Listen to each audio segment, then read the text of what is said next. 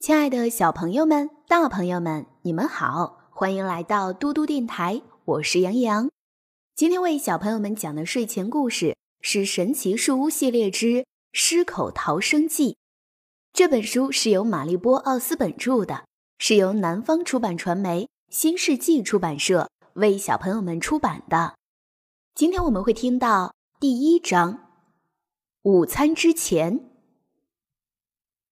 杰克和安妮从商店买完东西后，一起步行回家。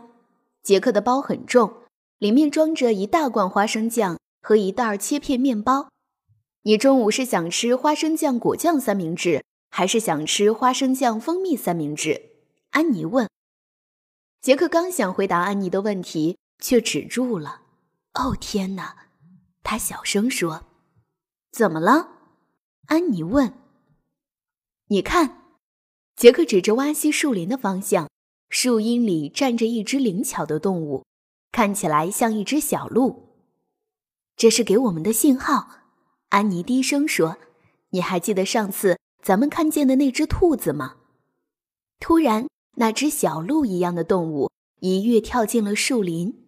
杰克和安妮连想都没有想，就飞快地跑去追那只小动物了。杰克那沉重的背包。随着他跑步的节奏，不断撞击着他的后背。跑到最后，他们停下脚步，环顾四周。他跑到哪儿去了呢？杰克问。我也没看见。安妮说。哇，你瞧！安妮突然指着头顶上方叫道：“原来是神奇树屋，它在树林里最高的这棵大橡树上，此刻被阳光照得闪闪发光。”树屋的绳梯垂下来，在树荫里摇曳着。仙女摩根去了哪里？安妮问。仙女摩根不在窗前，也没有朝他们招手。不知道，咱们先上去吧。杰克说。他们爬上绳梯，钻进了树屋。阳光从窗户照射进来，洒在角落里放着的一摞书和两个卷轴上。那古老的卷轴里。有杰克和安妮先前猜出来的谜底。杰克放下沉重的背包，仙女摩根会不会给我们留下第三个谜题呢？安妮问。在找谁？一个温柔的声音响起。杰克和安妮转过身来。仙女摩根，安妮叫道。仙女摩根就像是从天而降，在明亮的光线下，她看起来既慈祥又可爱。你们还想成为图书馆大师吗？他问杰克和安妮：“继续来协助我的工作怎么样？”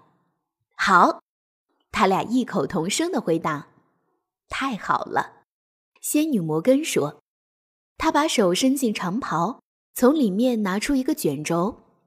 到目前为止，你们已经破解了两个谜题，这是第三个。”他把卷轴递给安妮，接着。他又从长袍里掏出一本书，交给杰克，说：“这个是给你们做参考用的。”书的封面上写着“非洲大草原”。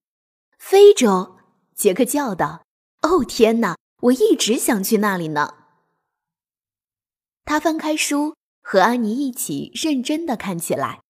书里有斑马，有高高的长颈鹿，有头上长角的巨型动物。还有小小的、长得像鹿一样的动物。嘿，你看，今天就是这个小动物把我们带到这儿来的。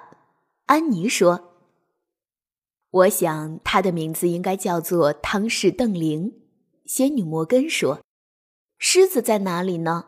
杰克问。“你们会看到的。”仙女摩根说。“嗯，我们得好好计划一下这次旅行。”杰克说。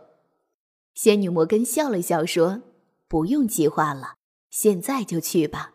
来吧，说出你们的愿望。”安妮指着那幅图片说：“请带我们去这个地方。